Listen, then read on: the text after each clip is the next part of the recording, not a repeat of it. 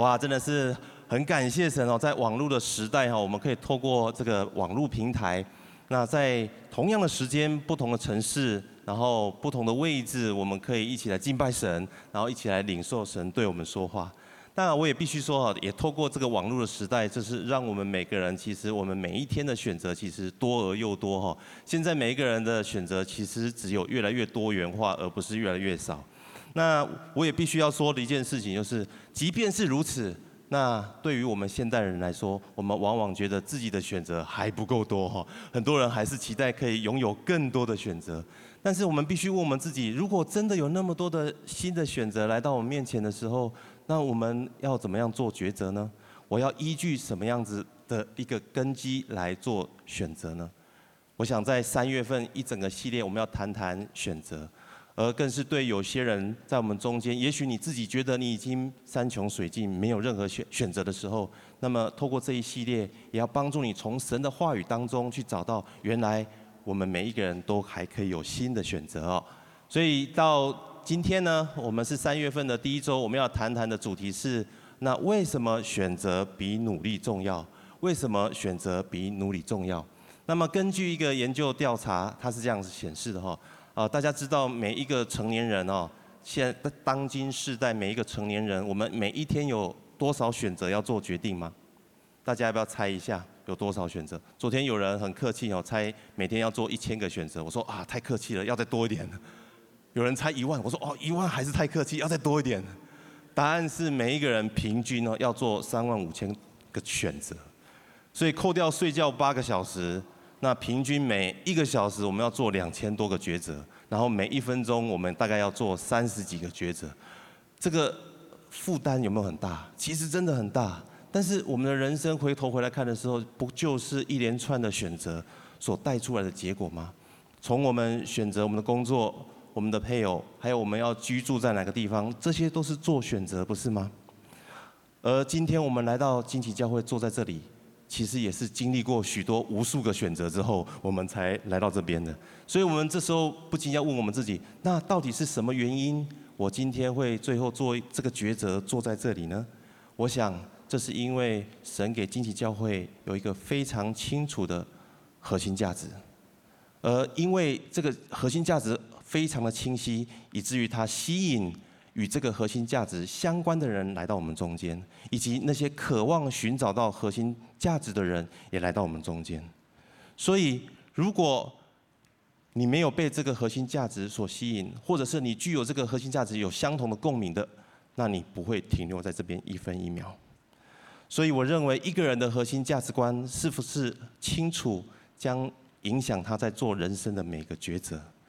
举例来说，如果你是一位学生，其实你很有可塑性；而如果你选择要成为一个具有强烈学习动机的学生，那么你的成长还有你的学习果效将会大大的不一样。如果你是一位老师，其实你讲话本来就很有影响力的，因为小朋友回家都会跟爸爸妈妈说，老师说嘛，对不对？但是如果你选择要成为一位具有热情的老师，那么你所说的话将更具有启发性。如果你是一位医师，你做的事情其实可以帮助很多人。但是如果你选择成为一位有爱心的医师，那么你所做的将更具有穿透力跟影响力。而今天我们来到教会，我们每一个人都是基督徒，我们本来就是光，我们本来就是盐。但是如果你弄清楚你知的你自己的核心价值，然后凡是以神为神，凡是以神为首，那么你在你的工作职场，在你的家庭，在你所在的社群当中，你所散发出来的影响力将是你无法想象的。做个简单的调查啊，在座呢各位，大家有爬过山的，请挥挥手好吗？有爬过山？哇，好多！那个昨天那一场爬山的人并不太多，啊 那有爬过百岳的，请挥挥手。哎，这个不简单哈，呃，人数少一点。有爬过玉山的，请举手。哦，给他一个掌声好吗？呃，呃，这个除了爬玉山很困难，要申请也蛮困难的哈。再来，有爬过喜马拉雅山的，请举手。我一直在找寻惊奇教会有没有人爬过喜马拉雅山哈。你知道，一样都是爬山，我们都需要努力往上爬，对不对？但是为什么爬百岳的比较少，然后爬玉山的更少，爬喜马拉雅山的我现在还找不到？因为这关乎到我们对自己的定位，也关乎到我们自己的核心价值观。如果你只是一个健康爱好者，然后或者是你是一个登山者，或者是你是一个挑战高山的人，你的选择一定会是不一样的。如果你不弄清楚这一些，你马上就去爬山，你有可能中间就半途而废，或者是中间就受伤，或者是你努力爬到山顶，然后突然间就发现啊，爬错山了，要爬在旁边，那时候你就会非常的懊悔，不是吗？所以我想表达的就是，我们对自己的定位，还有我们里头的核心价值观，必须非常清楚，以至于我们在面对这个主题要做选择。比较重要呢，还是努力比较重要呢？还是选择比努力重要，还是一样重要的时候，我们才有办法做决定。而谁能够帮助我们，可以弄清楚我们自己的定位，还有厘清我们的价值观呢？我要跟大家说的就是，唯有神的话，唯有神的话，才能够真实的帮助我们弄清楚我们自己的定位，以及我们内里的核心价值观到底长什么样子。所以鼓励大家，你一定要来读神的话。跟旁边说，你要读圣经。那一旦透过神的话，把我们里头的核心价值观弄清楚了，那世界上许多似是而非的这些道理来到我们面前的时候，我们可以依据神的话来做判断，然后依据神的话来做选择。所以马太福音第七章是这样说的：凡听见我这话就去行的人，好比一个聪明人把房子盖在磐石上。风吹雨淋水冲撞着那房子，房子总不倒塌，因为房子建造在磐石上。而凡是听见这话却不去行的人，好比一个无知的人把房子盖在沙土上，风吹雨淋水冲撞着那房子，房子就倒塌，而且倒塌得非常严重。我相信神的话会成为我们的根基。所以今天第一个主题，第一个标题，我要给大家就是。因为天国的福音更胜世上的声音，因为天国的福音更胜世上的声音。简单做一下啊，我今天要用的书卷是加拉太书。加拉太书的背景是这样：加拉太的这些居民本来是许多犹太人，他们已经归信成为基督徒了。而这一群人渐渐多起来之后，人们称他们为犹太派的基督徒。而这一群犹太派的基督徒，他们认为呢？如果在我们中间的外邦人，他们也归信基督的时候，他们除了相信耶稣，还有一件事情他们一定要做，就是旧约的律法里面的割礼这件事情，他们一定得做。而他们这么要求的原因，是因为犹太人当中有一群激进分子，叫做奋锐党的人，他们要求这一群犹太派的基督徒，他们不能与外邦人互相来往。以至于这一群犹太人、犹太派的基督徒，他们感受到这个舆论压力的时候呢，他们就反过来指控保罗说：“保罗，你是为了要传福音给外邦人，所以你把福音当中的一些的内容给删除掉了。”如果换成是现代版，我们日常生活的场景是怎样呢？就是有十个人，而这十个人当中有九个人指着一头鹿说他是马，然后这九个人回头看你。然后问你说某某某，你觉得他是鹿还是马？而更挑战的是，这九个人当中，其中一个人是你的董事长，一个人是你的总经理，一个人是你的直属老板，那其他六个人是你的资深同事。然后他们眼睛看着你的时候，请问你要说他是鹿还是马呢？坦白说，很有压力，是不是？所以保罗在面对这些基督徒，在加拉太教会的这些基督徒，他们遇到这样子挑战的时候，他写了这一封书信，要给这些家人们，要鼓励他们。当你们遇到这样挑战的时候，我们唯一的选择就是回到耶稣基督身上。我们一起来读保罗在这个书卷上所说的。我们一起来读，请愿恩惠平安从父神与我们的主耶稣基督归于你们。基督照我们父神的旨意，为我们的罪舍己。要救我们脱离这罪恶的世代，但愿荣耀归于神，直到永永远远。阿门。在整个书卷的开中开头，马上就破题，鼓励这些加拉太的基基督徒跟家人们，我们要回到耶稣基督的身上，因为救恩跟救赎的计划都是源自于耶稣基督，而不是一些仪礼，也不是一些律法，也不是你们做了多少的善事，就是因为我们选择耶稣基督。也许你会认为说啊，那是因为那个时代是罗马帝国政权，那个时候是君王时代，然后是威权时代。如果如今来到民主时代的时候，这个问题比较不会那么严重。那我的看法反而是相反。我认为在当今世代，世界想要影响我们信仰的这个想法从来没有改变过，而且是更是强烈，从四面八方这样涌现而来。举一个例子来说，今天我们的主题是为什么选择比努力重要？你上网一看，你会发现网络上有好多一群人，他们支持的是努力比选择重要。为什么他们这么说呢？他们说，如果你不努力拿到好的分数，请问你有什么高中可以选？你有什么大学可以选？如果你不努力先挣得第一桶金，那你要怎么样创业呢？再来，还有另外一群人，他们的论点是。努力跟选择是一样重要的。如果你选择有机食品却不努力吃，没有用；如果你努力吃东西却不选择有机的，那可能也没有用。所以努力跟选择一样重要。还有另外一群人，他们认为努力跟选择都不重要，求主保守他们。我发现这个世界想要影响我们信仰的方式，其实大同小异。主要我认为分为两种。第一个。他们的方式就是从反面提出疑问，或者是直接否定你。举例来说，我们每个人一定被其他的人问过一个问题，就是我怎么知道你所说的耶稣是真的？我又没有看过他，我也没有摸过他。那你也没有看过他，你也没有摸过他，我怎么知道你所说的耶稣是真的呢？还有你们说基督徒只要信主之后就会有喜乐平安，可是我看那个每一个月的那个。呃，公司汇报来的时候，看起来你也很紧很紧张嘛，哈，这样子你看起来你信的耶稣也没有多厉害啊。再来，我们信主一段时间之后，可能我们里头有些挣扎跟疑惑的时候，我们也会对我们自己说话说：我已经成为基督徒那么久的时间了，我怎么里面还会有挣扎呢？我里面怎么还会有疑惑呢？其实关于这些的声音，其实多而又多，我举不完。另外一个就是世界的声音很喜欢用假设的。他喜欢设一个边界，然后在这个边界里面找到一个法则，而这个有限的法则就慢慢的推移，要变成是普世的通则。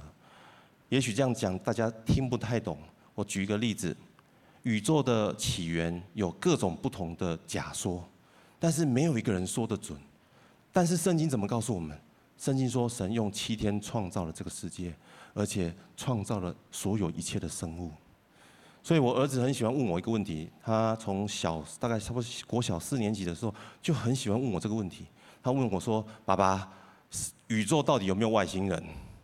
我说：“没有。”他说：“你怎么可以那么确定？”我说：“因为圣经没有说。”然后他就说：“那会不会有另外一本书很像圣经有说？”我说：“我没有看过那本书。”然后他说：“那会不会失传呢？”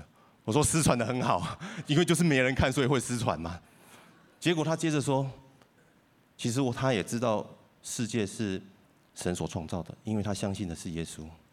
感谢主，这个主日学老师教得好啊，所以你们的孩子一定要送到主日学。另外一个问题，我就很纳闷啊，你都知道你信耶稣，你干嘛还一直问我？他说他考考我，我的问题会不会改变？我的答案会不会改变？这时候他姐姐就说啊，弟弟一定又是上网看了 YouTube 上面的那个老圈跟小叉的影片了。这个是网络开始崛起的时候。我们可以透过网络平台来宣扬福音，但是这个世界也一样，透过网络对我们不断的发声，而且试着想要影响我们的信仰。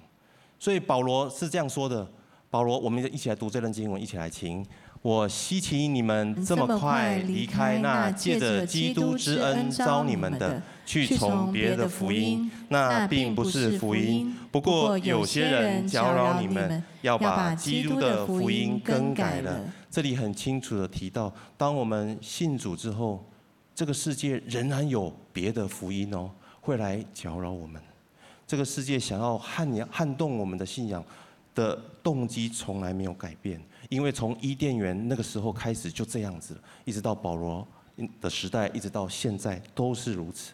所以我们在面对这个世界不断的对我们冲撞的时候，我们要怎么样来抵挡？而且我们要如何胜过呢？那唯一的方法一样，就是回到神的话，回到福音的本质，回到教会生活当中，回到这本圣经上所说的。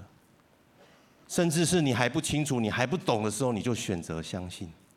我是学理工的哈，所以我旁边的人都是理工脑，他们就会挑战我说：“那根本就是盲从吧？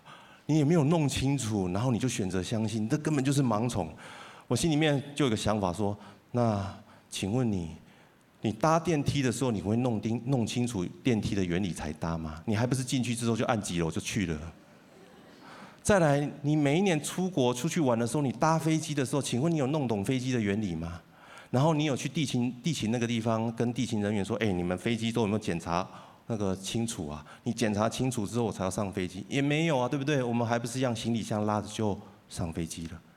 有时候我都觉得我们人对于电梯跟飞机的信心远远大过于对神的信心。这是因为我们人很容易受到我们眼睛跟耳朵、我们视觉跟感官的影响，所以神。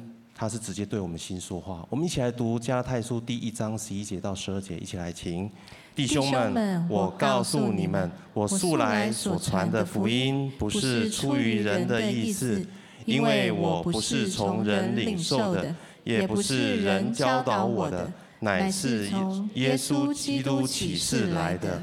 福音是什么呢？字面上的意思，福音就是有福的声音。如果是英文叫做 gospel。然后希腊文叫做 Evangelion，那翻过来的意思就是好消息。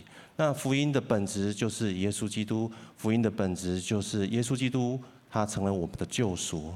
因也因为呃也因此我们因信就能够称义，因为我们选择相信的时候，我们就知道有复活的大能在我们中间，在我们里面。那么有一天我们要进入到那永恒的国度当中，这就是那好消息。我个人是在一个非基督徒，然后平凡的家庭当中长大的。那国小的时候曾经去过，呃，就是教会的儿童主日学。那一到国中之后就离开了，因为搬家的缘故。那么一直到高中的时候，那我心里面有个极深的渴望，我渴望能够找到一个真正的朋友。那那个时候教会在在离我家附近有一间教会，他那时候的标语就是“耶稣就是你最好的朋友”。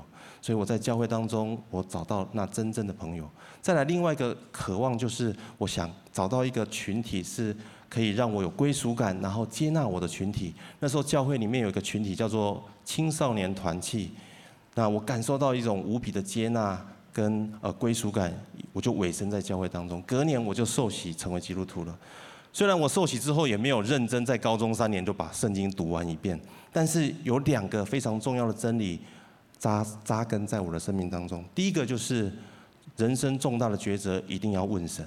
所以当我将近三十岁啊，已经有了工作，也买了房子，然后也结了婚，已经准备决定在高雄的时候，有个机会让我去到新竹。去到新竹一段时间之后，又有个机会让我可以来到台中。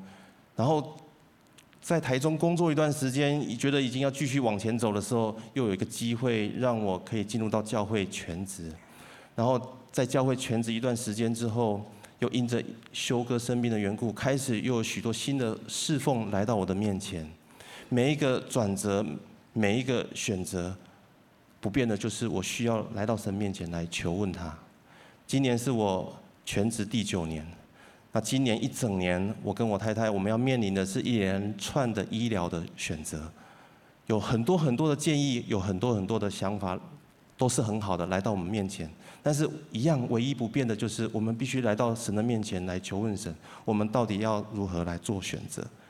第二个很重要的真理就是，不可停止聚会。无论我去到新竹，来到台中，在城市的转换过程中，第一个要将自己的家安置；再来，第二个很重要的事情就是要找到一个教会，让我属灵的家也能够有落脚。也因着如此，一路走来，我发现我的人生剧本。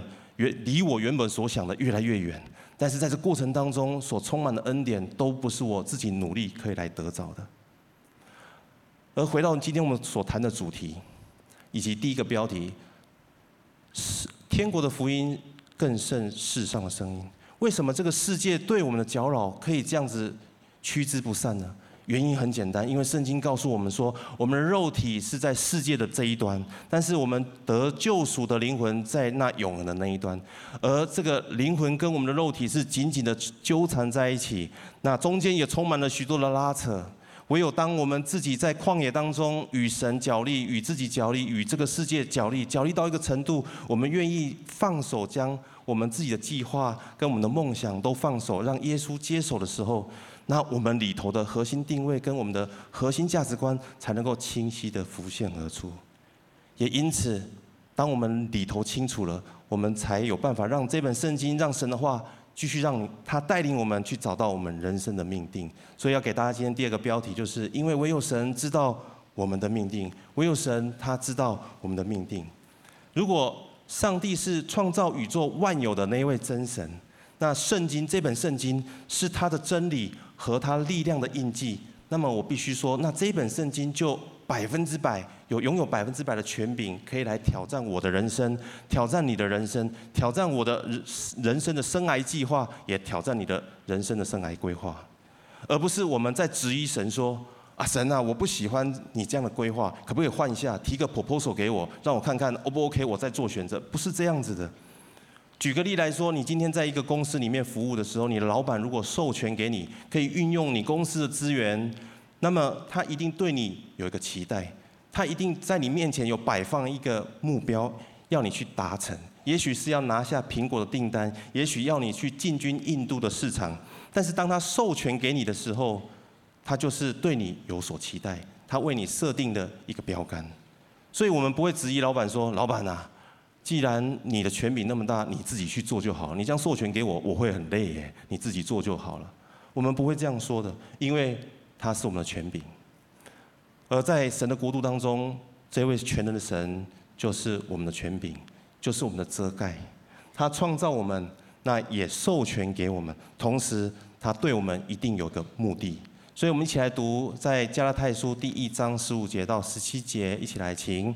然而，神就是当我在母腹里时，就把我分别出来，又借着他的恩典召唤我的那一位。乐意将他的儿子启示在我里面，好使我在外邦人中传扬他。我没有立刻与人商量，也没有上耶路撒冷去见那些比我先做使徒的，而是往阿拉伯去，然后再回到大马士革。非常令人惊讶，保罗这边说他在母腹的时候，神就将他分别出来的。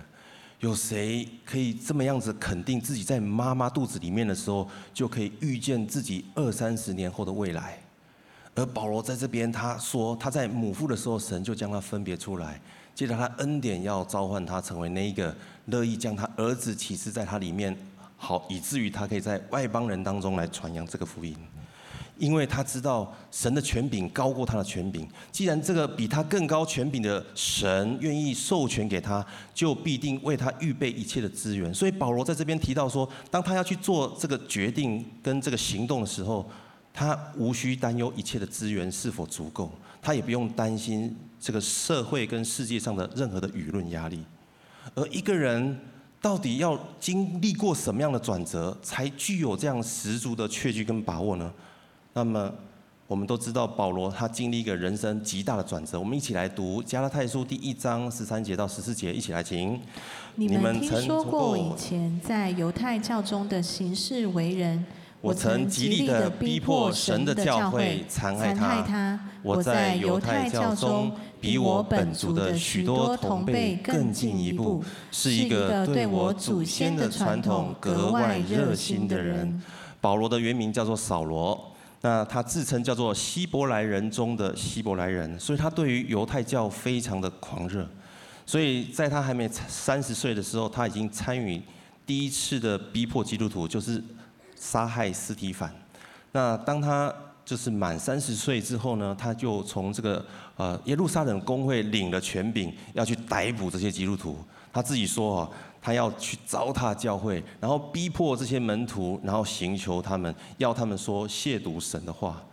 而这样的一个人，从原本逼迫基督徒，竟然一百八十度的转变，变成是一个传扬福音的基督徒。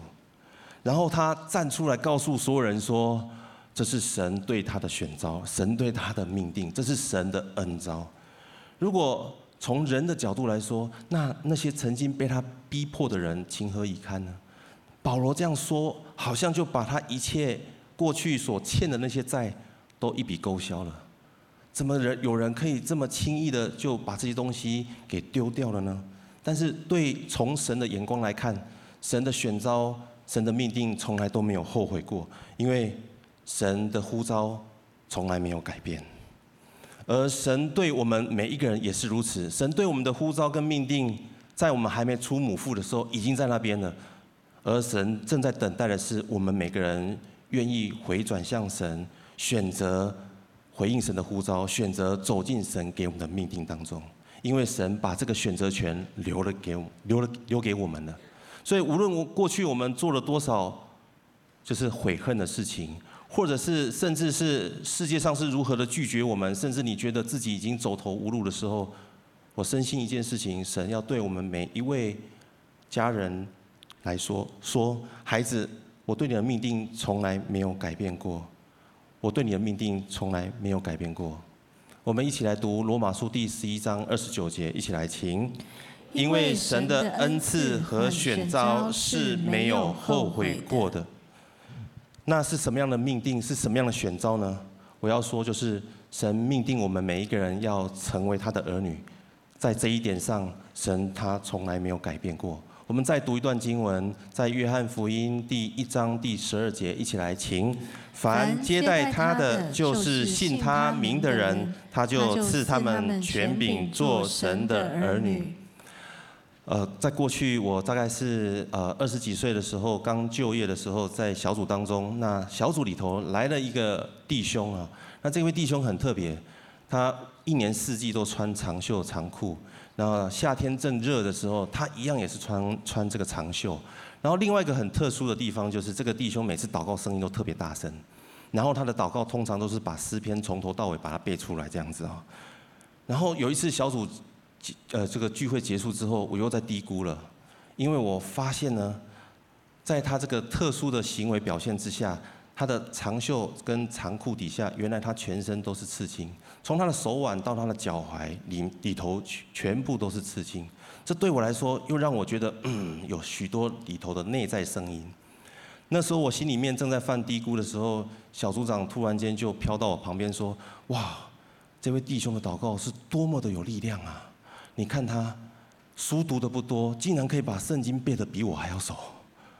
再来，他要脱离过去的组织，能够开始他全新的人生，也真的非常的不容易。”就在那个当下。我很深很深的被圣灵提醒，圣灵用非常轻柔的话对我说：“孩子，你知道吗？这就是我所爱的儿子，是按着我的形象所造的，是我所喜悦的。”当下我立刻感受到一个极深的悔改在我里头，因为我没有看见耶稣基督在十字架上为我们承担一切的这个复活的大能，已经破碎这位弟兄身上一切的罪，以及。他身上所有一切罪的连结，站在我面前的这位弟兄，他已经是神儿子的身份了。他已经是耶稣基督重价买赎回来的，他已经得着这个名分，而且他正在前往耶稣给他的命定路上。而我呢，我有什么权柄来质疑神在他身上的作为呢？我又有什么样资格来评价他用什么样的方式来回应神给他的命定呢？当下我才明白一件事情。我之所以可以成为基督徒，我之所以可以成为神的儿女，原来我被呼召要来承认自己的罪，而且悔改远离罪，以至于我可以披戴耶稣基督，进入到耶稣的同在当中。我们每一个人的肉体活在这个世界上，所要学习的一件事情，就是我们要学习如何恨恶罪，而不是恨恶自己或恨恶他人，以至于我们的眼光不会停留在自己或他人身上不足的地方，而是看见。每一个人身上都有神那美好的命定，以至于我们可以彼此接纳，同时可以朝着神给我们的一个意向一同前进。保罗经过这样子的一个历程，所以他很知道里头的感受，他把这个感受跟图像写了下来。我们一起来读加拉太书第二章第九节，一起来听。又知道所赐给我的恩典，那称为教会柱石的雅各、基法、约翰。就像我和巴拿巴用右手行交之礼，叫我们往外邦人那里去，他们受我们往受割礼的人那里去。彼得、雅各跟约翰他们三个人，他们是耶稣的门徒。但是当耶稣被钉十字架的时候，这三个人在哪里呢？坦白说，这三个人已经不知道逃到哪里去了。其实某种程度来说，他们也是背叛者。而保罗是一个逼迫耶稣的人。这四个人都有不堪回首的过往，但是他们因着耶稣基督的救赎，他们成为神的儿子，以至于他们知道，他们都是新造的人。所以他们在主里面愿意彼此接纳，行相交之礼。同样的，他们也一同朝向神给他们的大使命，要将福音宣传到地极。但是他们每他们的命定是不一样的。彼得、雅各、约翰，他们的命定是前往犹太人那里去，而保罗是前往外邦人那里去。今天我们每一位惊奇教会的会友，跟每一位惊奇教会的家人，我们来到这边。我们每个人的差异也是很不一样，我们的背景也是很不同的。但是我们因着耶稣基督救赎的缘故，我们坐在这边学习如何彼此接纳，而且学习如何朝着相同的意向一起前进。只是我们每个人的命定不同，有些人是在政治的领域，有些人在经济的领域，有些人在教育的领域，有些人是在艺术的领域，有些人是在教会当中，有些人是在家庭里面。无论如何。我们都有相同的一件事情，就是我们都是有命定的人。所以好不好？跟你旁边说，你是有命定的人。也因此，我们在这一条喜安大道上面，我们并不孤单。我们有彼此成为彼此很好的伙伴，更是在这个路上，神差派圣灵成为我们最大的帮助。所以要给大家今天第三个标题，就是因为圣灵的工作大有果效。因为圣灵的工作大有果效。再次回到今天的主题，为什么选择比努力重要呢？今天你离开这个会场之后，你会给你自己对于这个问题有哪三个答案呢？我要跟大家分享我自己里头啊所写下来的。第一个就是选择是判断，努力是实践，两个本来就不一样了。再来第二件事情就是选择显明我到底是谁。刚刚所提的一个例子。努力拿到好的成绩，你才有好的学校可以选择。可是问题是，如果你不想升学的话，你为何又需要拿到好的成绩呢？如果你发展的方向你已经很清楚了，你才知道你所努力要付出的代价到底要在哪一个层面，不是吗？再来，选择决定了未来的方向。所以，我们每一个人，我们都很需要弄清楚我们自己里头的定位，然后我们的价值观、我们的价值体系也要非常清晰。我们在面对做选择的时候，我们才知道怎么样下判断。然而，这个世界又会对我们说话了，他会说：“那你刚刚不是说选择天国的福音更胜世上的声音吗？”那么既然如此，你已经既然选择了耶稣基督，神的恩典又够你用，那从此你信了耶稣之后就可以躺平，然后一路平步青云了。当这样声音来到我们面前的时候，我们要怎么样来抵挡呢？一样，再次回到神的话，神怎么告诉我们？我们一起来读这段经文，一起来请。弟兄们，你们蒙召是要得自由，只是不可将你们的自由当作放纵情欲的机会。总要用爱心互相服侍。神给我们恩典，神给我们权柄，给我们自由，不是要让我们去放纵使用神给我们的礼物，而是要我们拥有这些权柄跟能力的时候，按着神的真理来做抉择，起来服侍神，也起来服侍神、服侍人，然后享受在弟兄姐妹当中彼此相爱的那份自由。同时，神他也鼓励我们。不要做一个懒惰人，乃要做一个殷勤的人。因为在箴言是这样说的：殷勤筹划、足智丰裕、行事极道的，都必缺乏。神要我们知道一件事情，就是神他是神，神是我们最高的权柄，也是我们最高的遮盖。同时，他要我们知道，我们清楚内里的定位以及我们的。价值观，同时明白他对我们是命有命定有呼召的，然后圣灵是与我们一起同行同工，以至于我们可以享受在耶稣基督里面的喜乐与满足。在去年，我有个机会可以带领短宣团短宣团去到这个柬埔寨。那去年的时候呢，刚好正逢这个红色警戒。其实那时候我是很紧张，我想说，既然那里是这个旅游红色警戒，那到底还有人？愿意跟着我们教会一起前往柬埔寨吗？这是第一个问题。第二个挑战就是，那么我们这一小群人真的去到那个地方，第一个有语言的隔阂，第二个呢有文化的差异。那再者，这个国家又是佛教的国家，那我们这一小群人去到那边只有六天的时间，我们能做什么呢？我们到底能够带给当地的百姓什么样子的益处呢？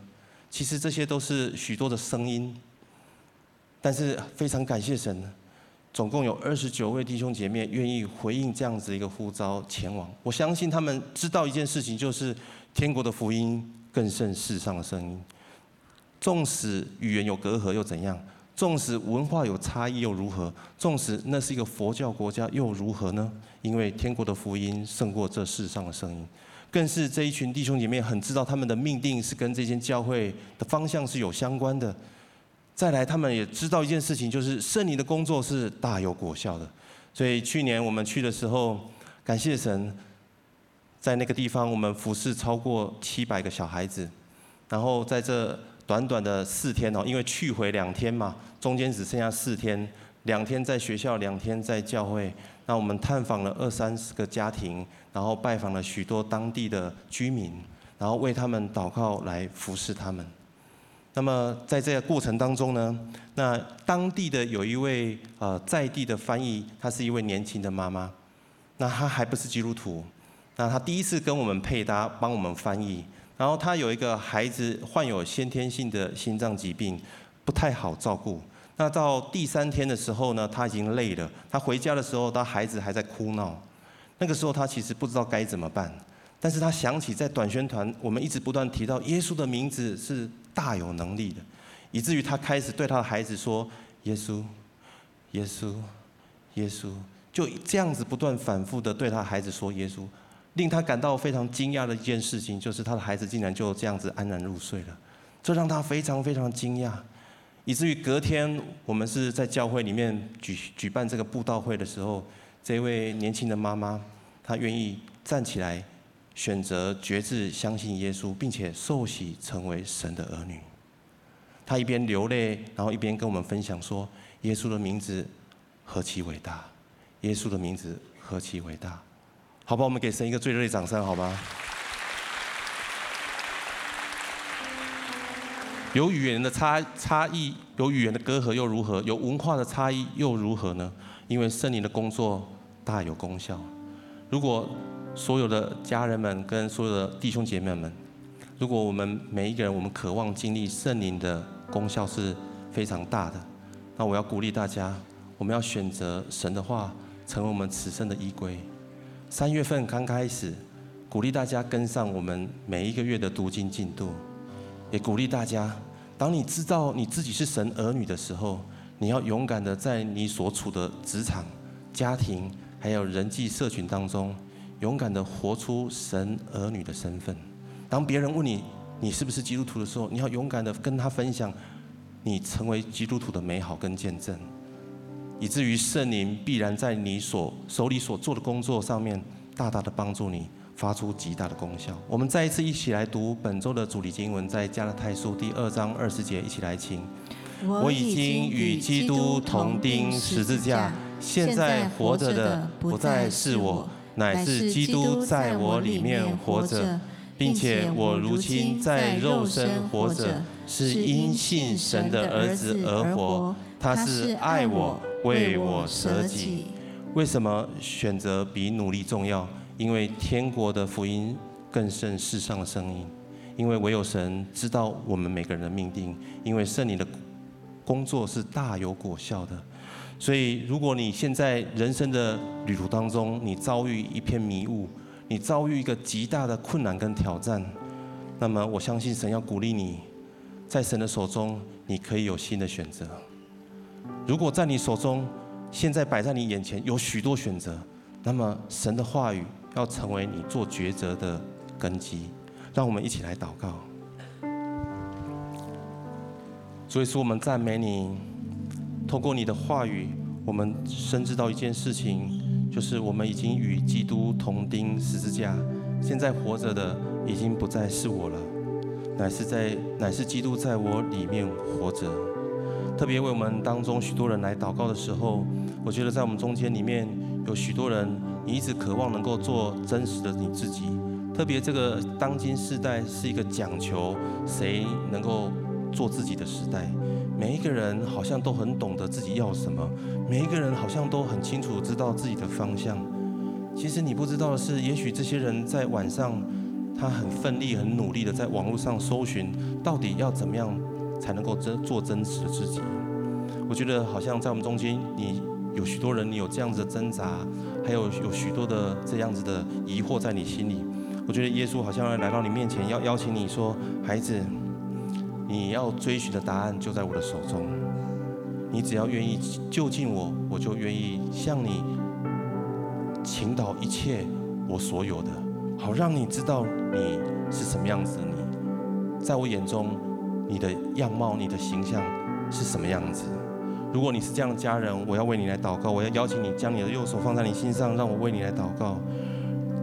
另外呢，在我们当中有一些人，你觉得你自己是一个没有选择的人。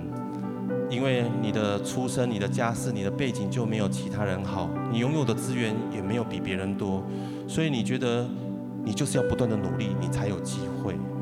但我觉得好像耶稣今天来到你身旁，要对你说：“孩子，你只要抬起头，你会发现，其实我一直在你身旁。你是我的孩子，我怎么可能弃你于不顾呢？我必然伸出你我的手，要来帮助你。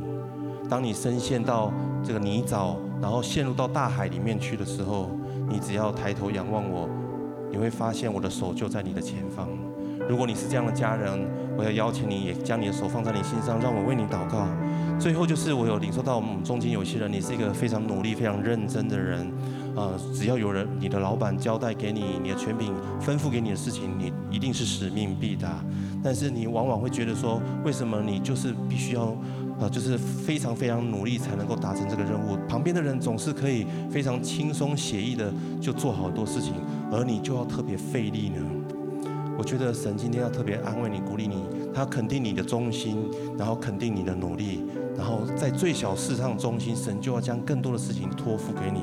但是在那之前，神要帮助你学习一件事情，就是如何来依靠圣灵。然后与圣灵同工，以至于你可以亲身的服侍神、服侍人，然后在你所在的位置、位份上面发出影响力。如果你想渴望得着这样一个祝福，我也要邀请你将你的手放在心上，让我为你来祷告。主耶稣，谢谢你。当我们凭着信心，在我们还不知道、还不清楚、也不知道未来会发生什么事的时候，我们我们先选择相信。我们用最小的行动来表明，主啊，我们的心愿意向你敞开，愿你的圣灵来。愿你的话语深藏在我们心中，好让我们心里面有一个依据，然后有一个确据，然后在我们里面有一个力量从我们腹中涌现而出，以至于当我们面对我们眼前的困难跟挑战的时候，我们知道我们是有靠山的，我们知道有谁成为我们的帮助，就是这一位全能的神。所以说赞美你，赞美你。接着我要为我们当中第一次来到我们教会的人来祷告。如果你是第一次来到我们当中，你也渴望得到这样子的一份礼物的，我也邀请你跟我一起来祷告。我祷告一句，你就跟着我祷告一句。亲爱的耶稣，亲爱的耶稣，我相信你是真神，我相信你是真神，我也愿意打开我的心，邀请你进到我的心中，邀请你进到我的心中，成为我的救主，成为我的救主。我也愿意向你承认我一切的过犯，我也愿意向你承认我一切的过犯。愿你求你来洗净我一切的罪。求你来洗净我一切的罪，使我在你里面成为新造的人，使我在你里面成为新造的人，祝福我的人生，祝福我的人生。我这样祷告，奉靠耶稣基督的名。这样祷告是奉主耶稣基督的名。我们一起说阿门，阿门。再次拍掌，将荣耀归给神。我要恭喜你，如果你刚刚跟我做了这个祷告，我要鼓励你尾声在教会生活当中。我们一起从位上站立起来好吗？我们一起用这首诗歌来回应我们的神。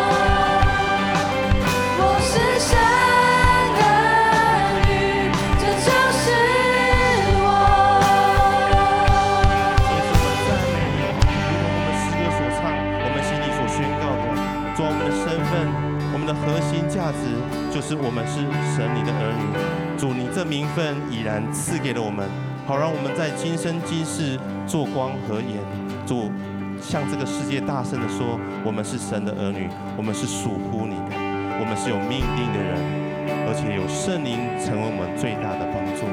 愿。我主耶稣基督的恩惠、圣灵的感动与交通，常与我们众人同在，直到永永远远。